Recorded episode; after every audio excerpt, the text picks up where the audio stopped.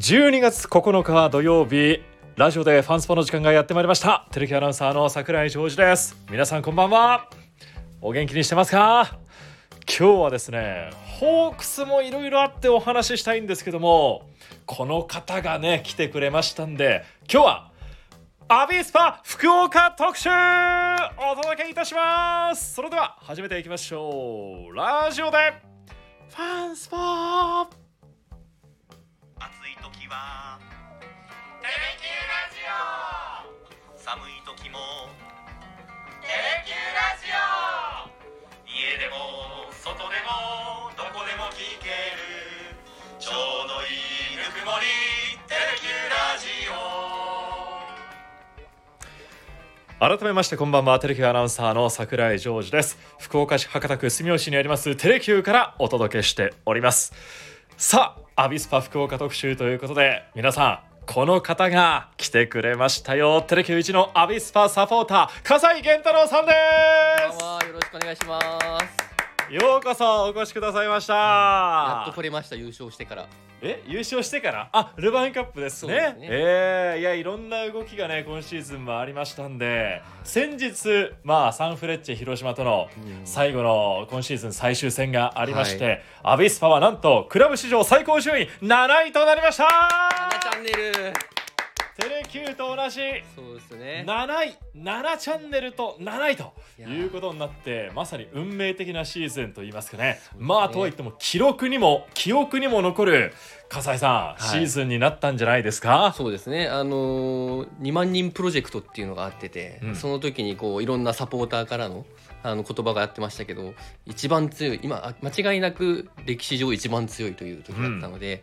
本当にそれが全くあのーなんていうんですかね違和感なくスッと入ってくるシーズンでしたね。えーそして悲願の初タイトルを獲得ということになりましたねルヴァンカップ、そうですよ。悲願ってこういうこと言うんだろうなって。えいや思いました本当にー。ついに来シーズンの皆さんユニフォームには星がつきますよね。アビスパのユニフォームに星ちょっとね位置がおかしいんじゃないかなんてねね。いう声も外部の声ありますけども。食べこぼしみたいですもんね。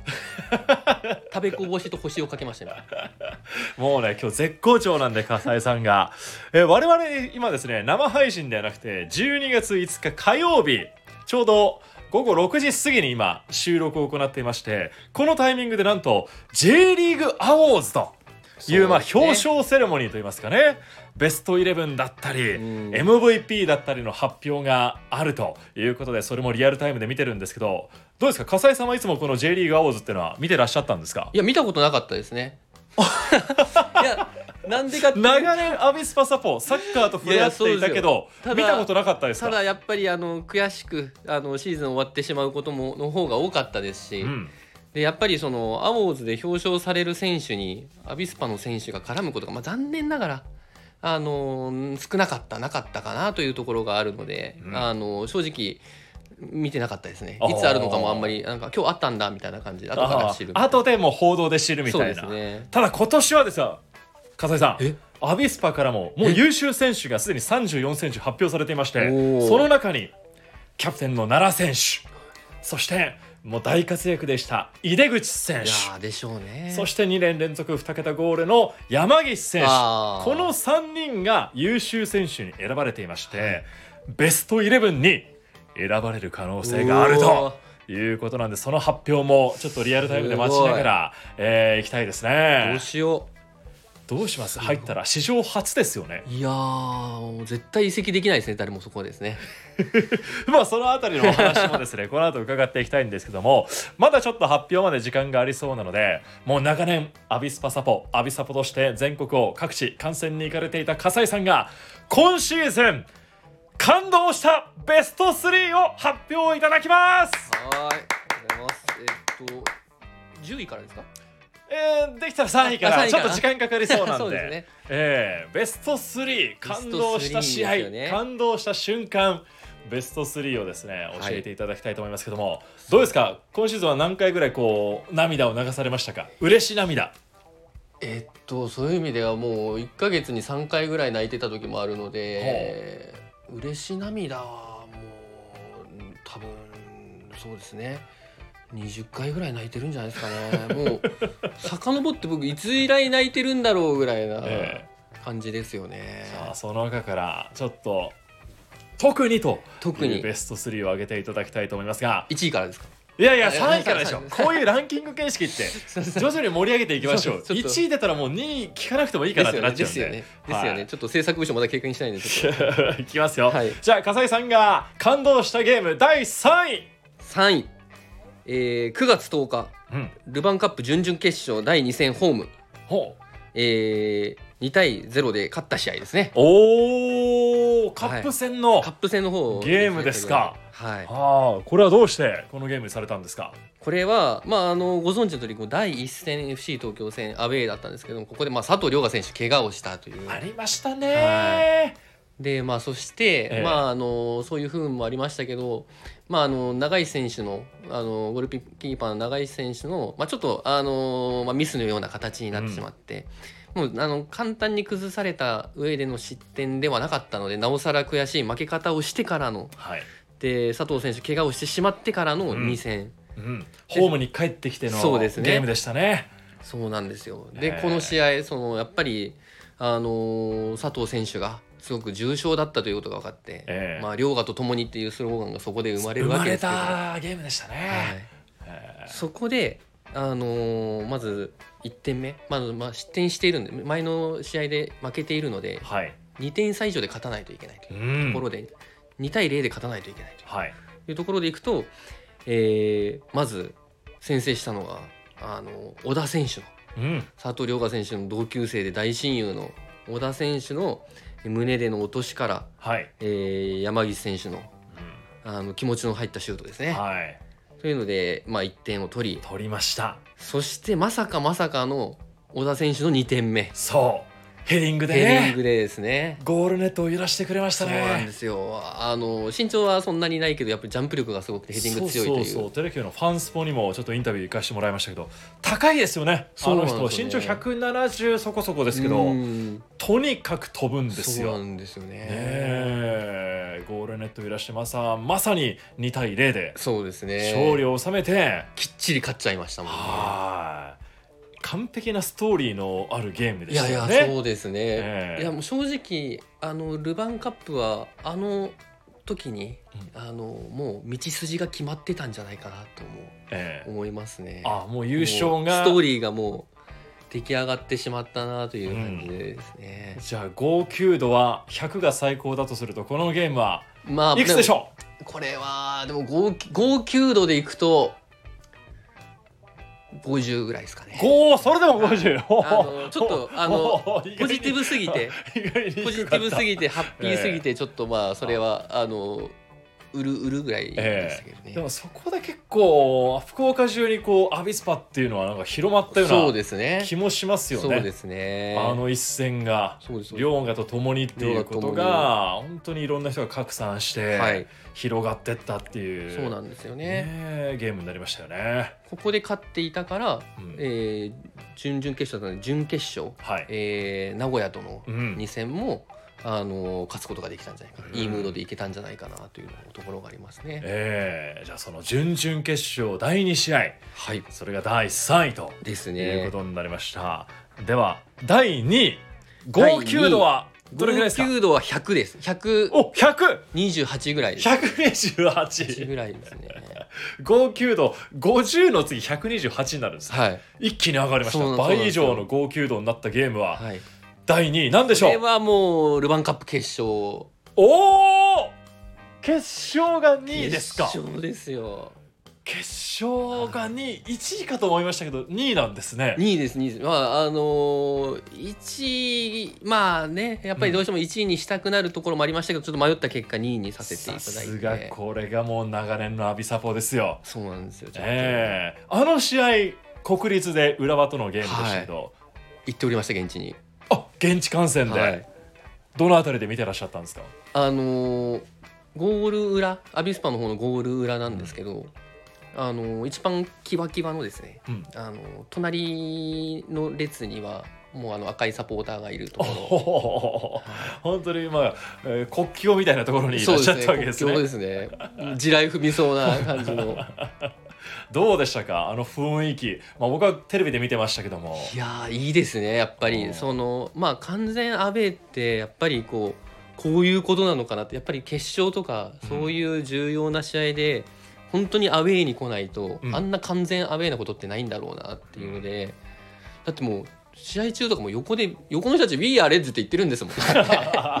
一列横はもういいやレッツで 大体こっち側なんですよね。アビスパ側なんですけど、えそっちまで来てんじゃねえよって感じ。まあそうですね。一応国立ではありますけどね本拠地で言えばもう浦和からの方が 圧倒的に近いですからもうすごいサポーターの数ではありましたけどでもアビスパサポーターもなんか意外に多いなっていすう気ごい声出てましたし、うん。やっぱりあのコレオグラフィーとかもすごく美しかったですし、やっぱやっぱりこうあの会場試合始まる前の煽り動画えやっぱりこうあのまあ浦和さんもなんか最初のタイトルはあのまあ昔のナビスコカップルヴァンカップだったみたいなんですね、そこからこうやって星を重ねてきてええ。俺らが王者なんだからお前らさっさと負けて帰れみたいな煽り動画がまたこうこういろいろですねたぎらせてくれるえはあはあはあで福岡の方もやっと俺らたちが来たんだから、えあ明け渡せ的なですね、えうん。あのそういう煽り動画のところでももううるうるきますし、ええ。であの「君が代」を決勝だから歌うんですね。あ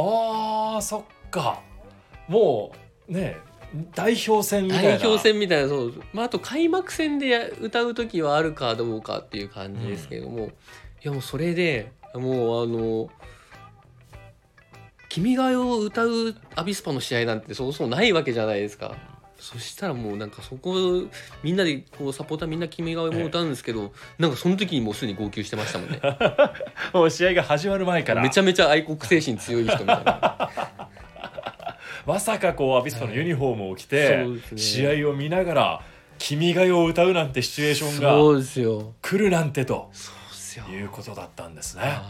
そして試合も始まってみればねえ大舞台を何度も経験しているアジアチャンピオンでもあるレッうズ。んそして一方ではもう全てにおいて初めてといううん。舞台に立ったアビスパでしたけども。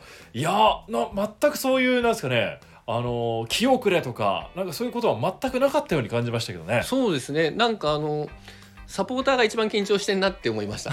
選手選手はそんなになんかこう、え。リラックスして楽しんでやってる感じしましたけど、サポーターの方がハラハラしてるっていうのはすごい感じましたねでもね始まって早々にもう先制点と。そうですよ。いうね今野選手の,、はあの狙っていたグラウンダーのクラスで。いやそうなんですよね。ねうまかったですね。完璧な崩しでしたよね。なんていうんですかね。遠いんですよ。ええ。ゴール裏なんで。そっかそっか。レッズ側のねそうでしたからね最初は。ただやっぱりそれであの誰が決めたかって正直見に見えなかったのがあるんですけど、えええ。ただあの今野選手のクロスの方がやっぱり輝いて後ろから見やすかったですね。おうわ今野いいった上げたみたいな感じでしたね。えそれでねまさかシャドウで起用された前選手がね決めてくれましたもんいね。もうやーあ長谷でマジックと言いますか。すごいですね。あそこで2列目で使ってくるっていう。ねえ。どうしても守備的なイメージが前選手に対してはありましたけども、やっぱり名前の通り前へ前へのそう方がねですね。良かったってことなんですね。ーであの2点目も宮選手ですもんねまさかの。そう、まあ、あの割と得点感覚のある、ええ。あのセンターバックでありますけれども、えいやあんななんかフォワードみたいなえはい、左から来たボールを左足でシュートする、まあ、左利きのっていう売りがあるんですけれども、うまかったですね。いやー見事でしたよね。いずれも今野選手のアシストからねなんか持った瞬間なんかねワクワク感ありましたよね。そうですね。今野選手の。今野選手あのお父さんは浦和サポらしいですもんね熱狂的な。あ。埼玉は確かご出身でしたもんね。であの武南高校ですね、うん。からあの名門の名門超名の門超名門関東の U 法政大学、ね。えー私の後輩に後輩ですね。なりますから。はいもうこんちゃん押してますけども。ちゃんって言ってこんちゃん。じゃあつって。あこのラジスポに向けてもメッセージくれましたからね。あそうなんですか？あれ聞いてないんですか？え？今野選手と小田選手からはスペシャルメッセージをこの優勝後にはいただいて流しましたよ。あ僕来れなかった時ですね。そうですそうです。あお声かけはしたんですけどね。ースペシャルメッセージを深夜に流したんでもうラジスポファミリーですから。あ僕も対談できるんですかじゃあ。えー、はい。お金払っていただけたら。冗談ですよ。桜井の後輩と僕の後輩だからですね。いやーそうなんですよね。であのどうですか？構ねシャーレというかこう掲げる瞬間もあそこの場で、体感されたわけですよね。カップカップアップですね。あカップですか？はい。えーどうでよした？かったです。だってあのー監督わーってやるのかなと思ったら、うん。やんなくてこうするんです。いやいやえこれボケなのかなみたいな感じで。上げて上げてみたいな選手に促されてやっと上げるみたいなとか、やっぱりこう長年アビスパサポやってる中で言うとジョーゴ選手のカップアップっていうのが一番あー。うわーやっとやっとジョーゴが報われたみたいなうんのはありましたね。えでも試合が終わる何分前ぐらいからもう笠井さんはもう涙になってるんですか？あごめんなさい。あの全部ずっと泣いてます。試合中ずっと泣いてます。あそうなんですまあ、あのもう始まって えあのもう断続的にずっと泣いてます。えへえ。ゴールのたびにとかじゃなくてもうもう常にな涙を流しながらこう。いやもうそうですよ。だってもうやっぱりその浦和の声援がすごいっていうその完全雨の雰囲気でも、ええ。まあ本当こういうところで試合ができてるのを観戦できて嬉しさでも泣きますし、うん。なんかもう感情が渋滞してるんですよ。ええええええ。もうすごいメンタルで泣いてましたね。まあその浦和を勝って初のタイトル J リーグ参戦28年目そうですね。ですかね。まさに歴史的瞬間をはい。体感されたお一人でもありました。ただそれが笠井さんの中では感動したゲーム第2位。はい。号泣度128でしたがはい。じゃあ気になるのは第1位ですよ。はい。号泣度は？号泣度はごめんなさい95ぐらいなんですけあど号泣度としてはちょっと下がるけども。おうでも第1位に選んだゲーム。第1位何でしょは9月16日、うん。第27節、うん。名古屋戦です。名古屋戦？はい。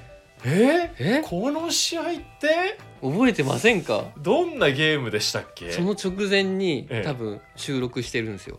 はい。であの23年勝ててない話を、ええええええ。あ J1 でですしましたね、はそこからポンポンポンってこい、そうですそうです、ねで勝うったっいう。勝ってたんですよね。そうですそうです。でまああのリーグ戦で名古屋に勝ったのは、まあ、J1 J2 だとありましたけど、はい。えー J1 ではなかなかなくて。えで、まあ、名古屋ってやっぱり苦手意識があってえ、うん。あの2017年のあのプレーオフ決勝でウェリントン選手のゴールがそうだった。そのストーリーがあったんだった。そうですよ。もう立ち上がっちゃいましたけど。そうですよ。そうそうそうウェリントンだ。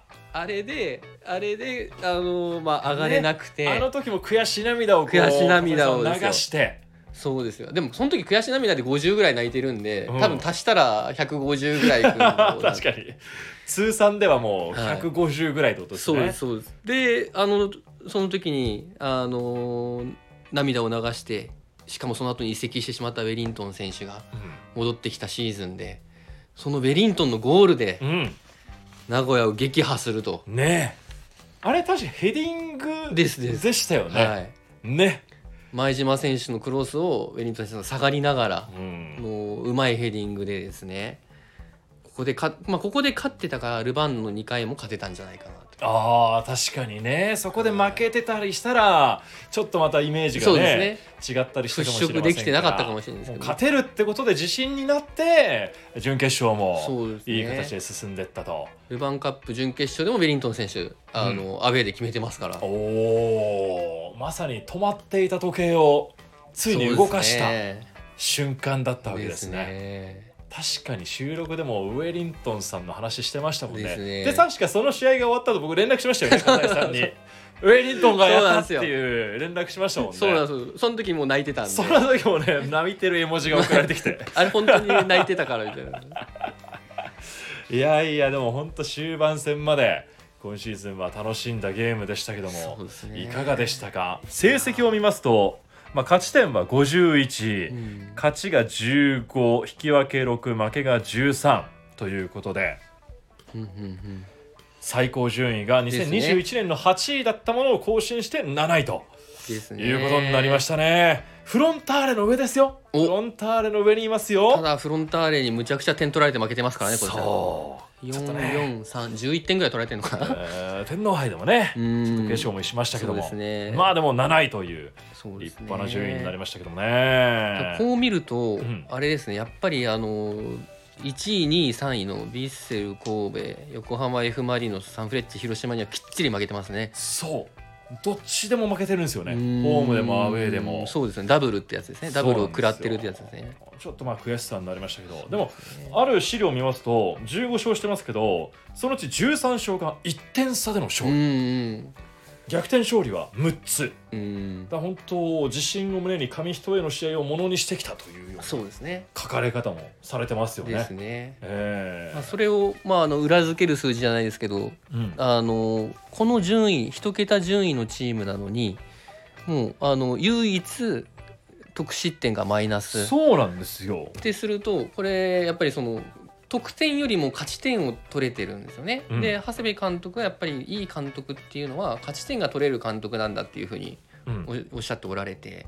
でそういうことなんですよ。やっぱりその接戦の試合を勝っていくこと。うん。まあもちろんその失点は少ない方がいいし得点は多い方がいいっていうのはあるんですけどもあの1対0で勝っても5対0で勝っても勝ち点は3だしまあ確かというにそうですね。ところがあるからですね。ええやっぱりもう勝つのに一生懸命に泥臭くやってるチームを長谷部監督が作ったっていうところなんでしょうね。あれ奈良キャプテンが言ってましたよねルヴァンカップ優勝した後アビスパは、まあ、華麗でもないしううまくもない、けど、まあ、みんなが最後まで走り続けるとうんいうそう泥臭さがそうですね。やっぱりこの順位にもつながってったんでしょうかねで。すね。ええじゃあそんな笠井さんが選ぶ今シーズンのアビスパ福岡お MVP を J リーグアウォーズよりも一足先に 発表したいと思います。J リーグアウォーズもああ選手が並んでますそうねもうすごいきらびやかなステージにあアビスパの選手たちも今見えましたね。ーですね。じゃあまずは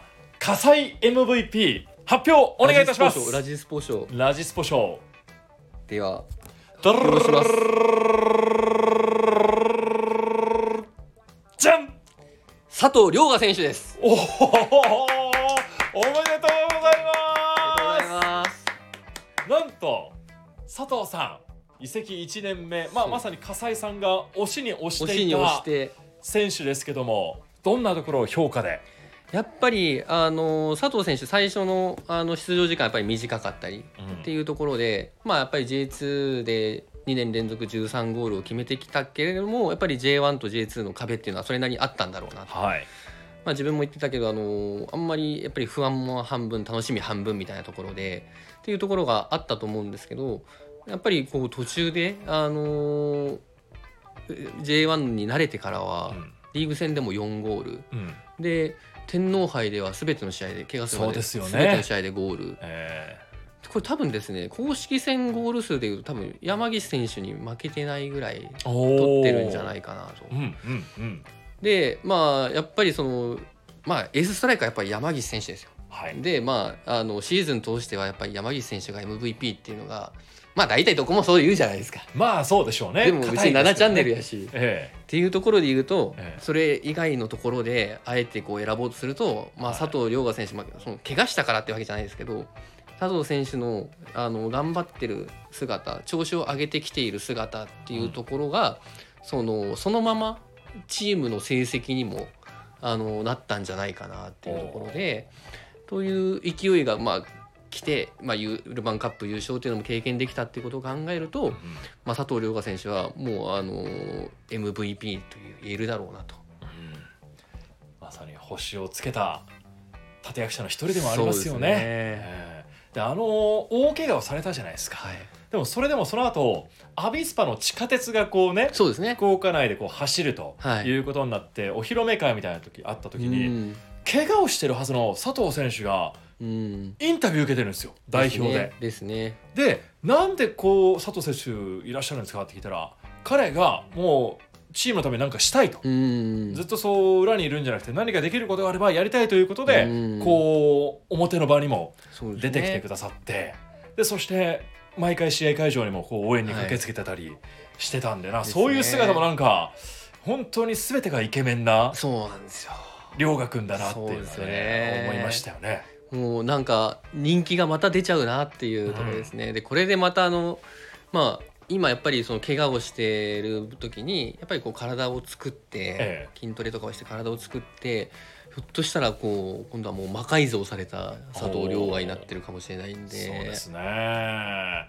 ちょっと開幕はちょっと難しいかもしれないですけどね来そうですね。年は。そうですね。でも復活してまたねアビスパのそうですね。ユニフォームでプレーしてほしいですよでね。すね。そして来年は何何かのタイトルをうん、またまた違ったタイトルを。違うタイトルをですね、ええ。どっちにしようかなじゃあいきなりもう星を二つ目つけますか。三つ三つ目。4つ目も。よ三冠。三冠に向けていや行きたいですけどもね。ね。そして指揮官の長谷部監督はなんと最優秀監督にすごいですよね。選ばれました。そんなことあるん我やらが長谷部さんが。いやこれは笠井さん銅像を立てましょうっていういねあのテレビアナウンサーズの方でもつぶやいたんですよ、そしたら結構100以上のいいねがつきまして。ええ初めてやのそれについたの。だアビスパ関係ではこんだけついたのは初めてかもしれないですね。クラブ最高順位って書いたものよりも長谷部さんの銅像を立てようって書いた方が こういいね反響は大きくありましたね。でしょうねでも本当にクラブを変えてくれましたよね。そうですね。J2 の頃からですけどうも、んだって長谷部監督ってあの悪いところないじゃないですか。ええ。本当にだってあのサッカーのその成績もそうだし、うん。あの人柄そのインタビューとかで現れる人柄もそうだし、うん。スタジアムでこう審判の方とかうん。あのサポーターに対してのこうサービスというかですね、うん。そういう見せる見せ方というのもすごくもうかっこいいしなんかもうなんかもう長永久契約ぐらいしてほしいような感じですけどね。そうですね長谷部さんは失礼しました。優秀監督賞。優秀監督。賞として、えー選ばれております、うん。初めての受賞とね。いうことになりました。でもこれねだって優勝チームからはあの選ばないんですなというあれ優なんですね。勝チームから選ばないので。じゃあもう優優勝じゃないですか。まあそうなんですよ。最優秀と言ってもいいですけどね、うん。えー長谷部重俊ということで名前出ましたね。あの新聞でちょっと見ましたけど長谷部さんってガラケーみたいですね。なんか？そのルヴァンカップ優勝した後のええ。新聞記事かなんか見たら最後の方には書いてありましたよ、えだからあの人は SNS を見てないんだ。そういうのは気にしない人なんだみたいなふうに。書かれてましたけどね、あえーそういうところなんかね好きになっちゃいまあ、すよね。そうですね。どうですかこの銅像プロジェクト。銅像プロクラファンでやるんですか？なんか。いやでもなんかアビスパサポーターってそういうところにちゃんとお金払えそうな気がする。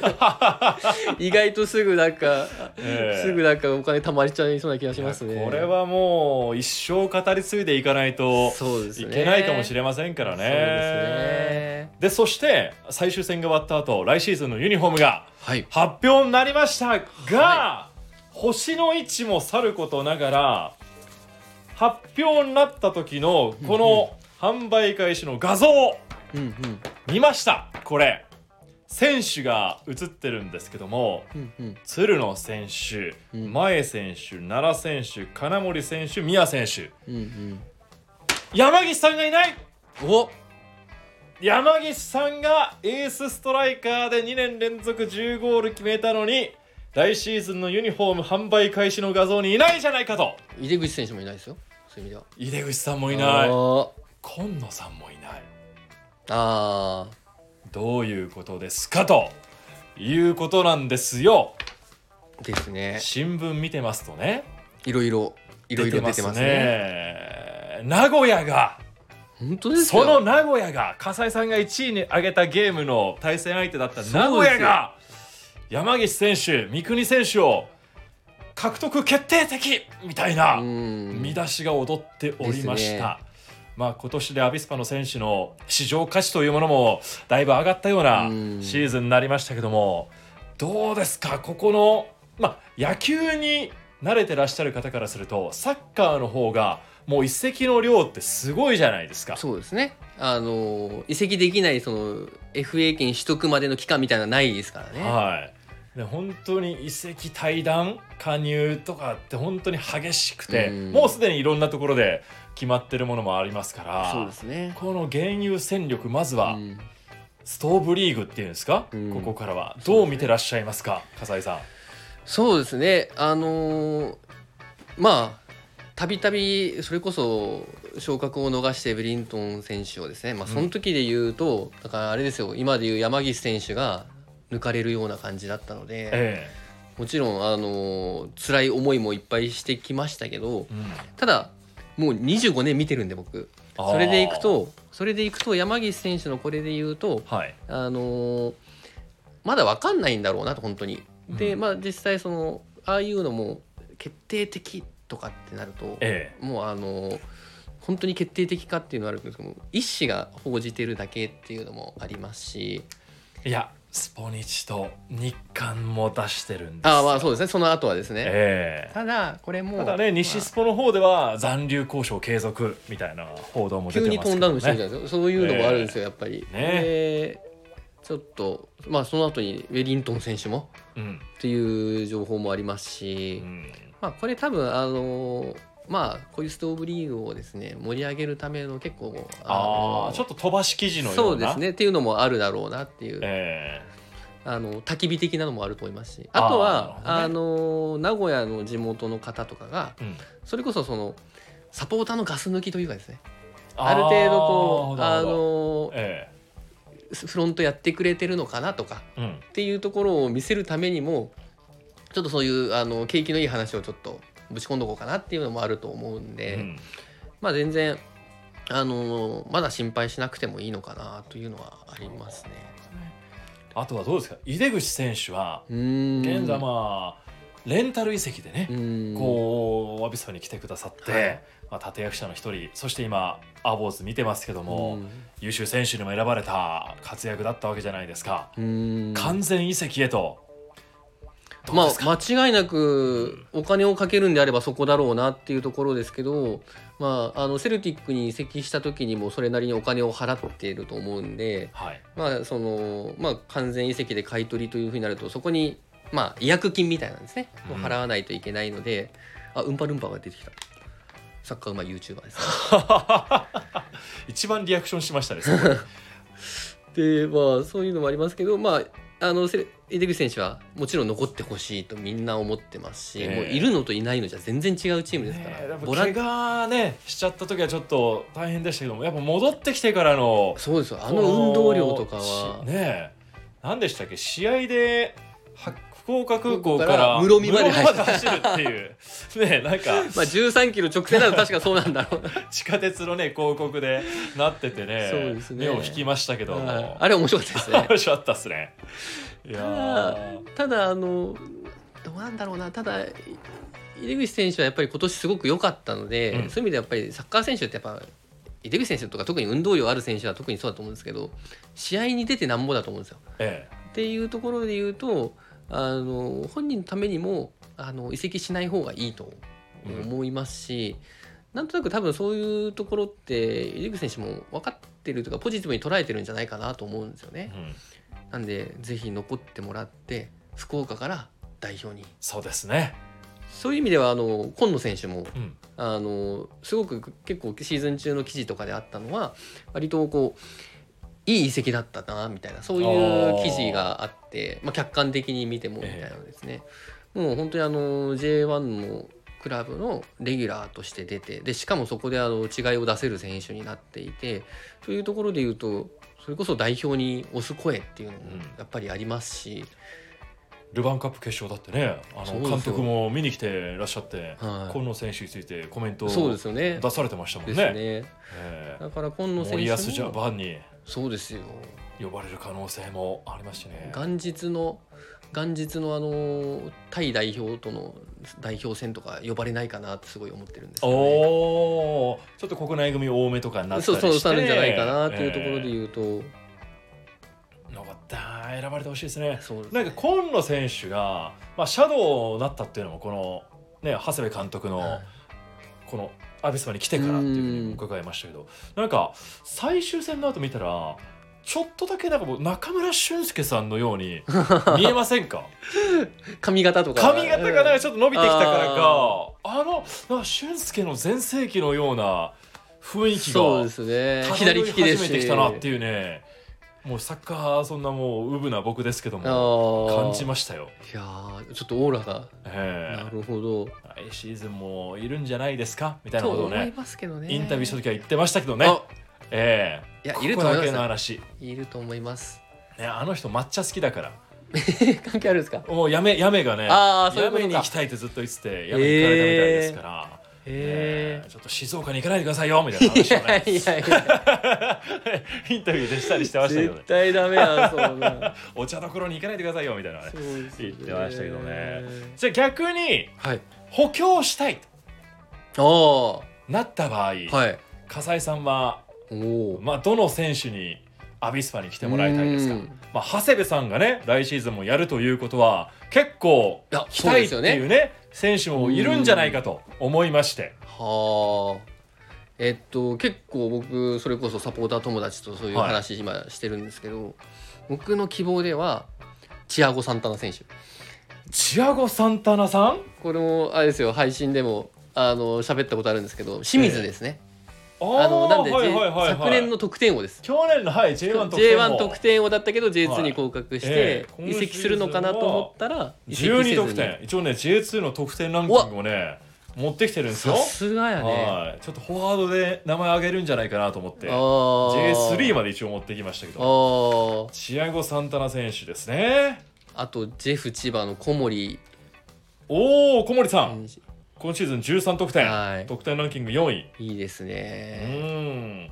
あとなんか噂によるとでも東福岡つながりかなんかわかんないですけど、鹿島の10番あの荒木遼太郎選手を獲得するんじゃないかみたいな話おおがありましたしなんか豪華なチームになってきそうですね。だといいなと。チアゴ・サンタナさん。ファンマさんはどうですか？ファンマさんは。ハンマさんはこうあの J2 得点王26得点。なんかあの本人結構なんか結構怒って出てった感があるって。そうなんですか？わかんないですけど噂ですけど。まあでもね J1 のチームからまあ J2 のチームうに行かれたということはちょっと何かあったのかもしれませんけど。そうですうねんチアゴ・サンタナ選手。そうですね。清水は J1 帰り咲きになりませんでしたのそうでね。J2 ということになりましたからね。あ、まあ、千葉もあプレーオフで敗れましたんで来シーズンも J2 ですからうん。個人昇格組とですね。いうところですかね。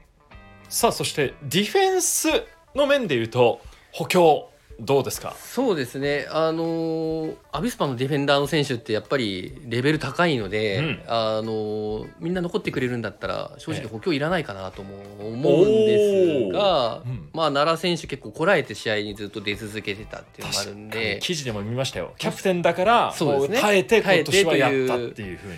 だからもしその手術するとかっていうことがまあ今後のキャリアのことを考えてするということがもしあるんであれば、ええ。まあ、補強は必要だろうなと思いますしそういう意味ではルヴァンカップで勝ったんで、あのーアレクサンダー・ショルツ選手とか ホイブラーテン選手とかなんか強そうな選手。名前も強そうですもんね。ね。まあいいディフェンスでしたからねね。そこのレッツの2枚は。1枚欲しいですそうでねすね。ええ。そのでショルツ選手は PK 得意らしいんで。あそうなんですね。ですよ。おおじゃあキッカー任せて。任せて、えであの山木選手にもちょっと教えてもらって。いやだあれは終盤にちょっと目立っちゃいましたけどもね。山木さん普通に蹴って決めてきてますから。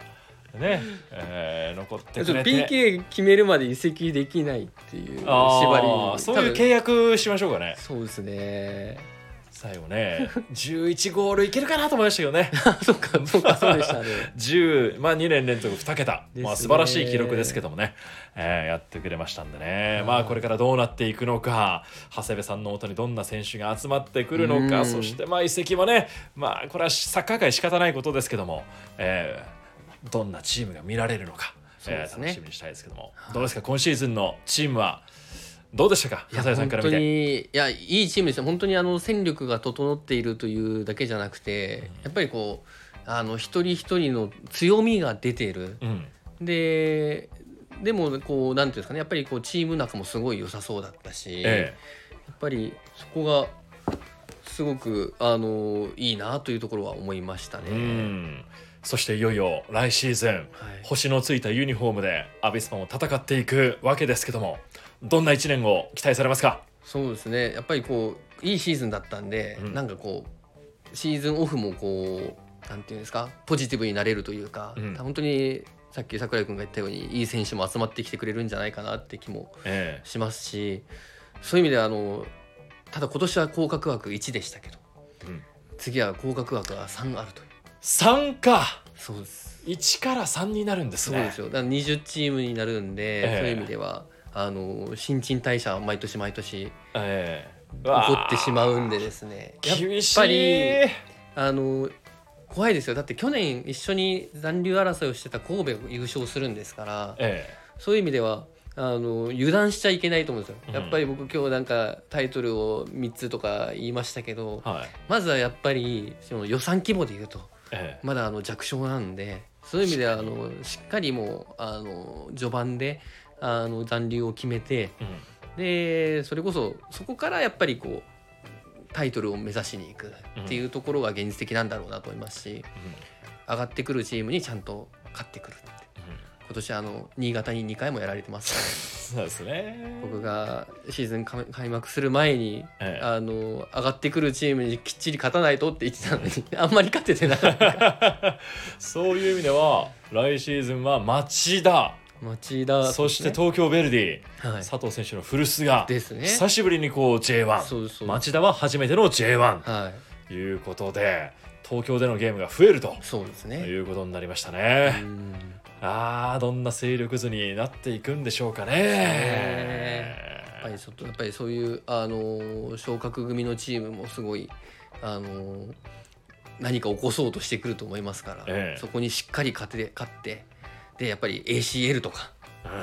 ACL とかやっぱり次のタイトルとかっていうところに行けるように、ええ。ー序盤から勝ち点を積み重ねてほしいですね。そして一方福岡にあるもう一つの J リーグクラブ。はい、ギラバンツ北九州はおお J3 残留になりました!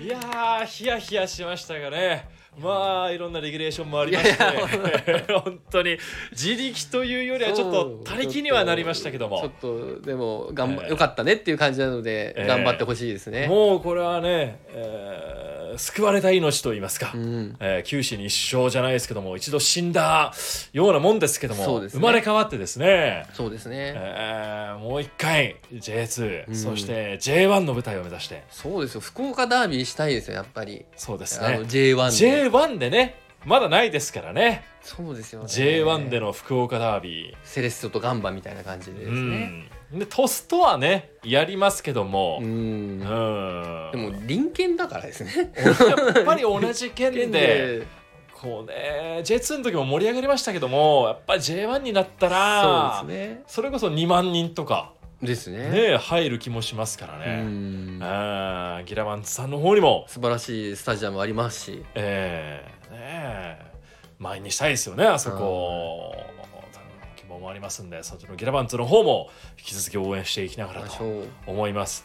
えー我々 J リーグアオーズを見ながらですねベストイレブンどうなるんだと見てきてるんですけども、えーまだまだ発表にちょっと なりそうもないと、そうですね。今はレフリーの方々が、えー表彰を受けているあとあ。いうことですかそうねで。すね。ですので、えーそもそもこのラジスポが放送されてる時にはあのもうすでにニュースで発表されてますからね今一緒に待つ必要もないということに今気がつきましたんで、えーこの辺りで今週はお別れということになりますでは最後今シーズンのアビスパに笠井さんから一言お願いいたしますはい。本当に夢と感動ありがとう、アビスパ。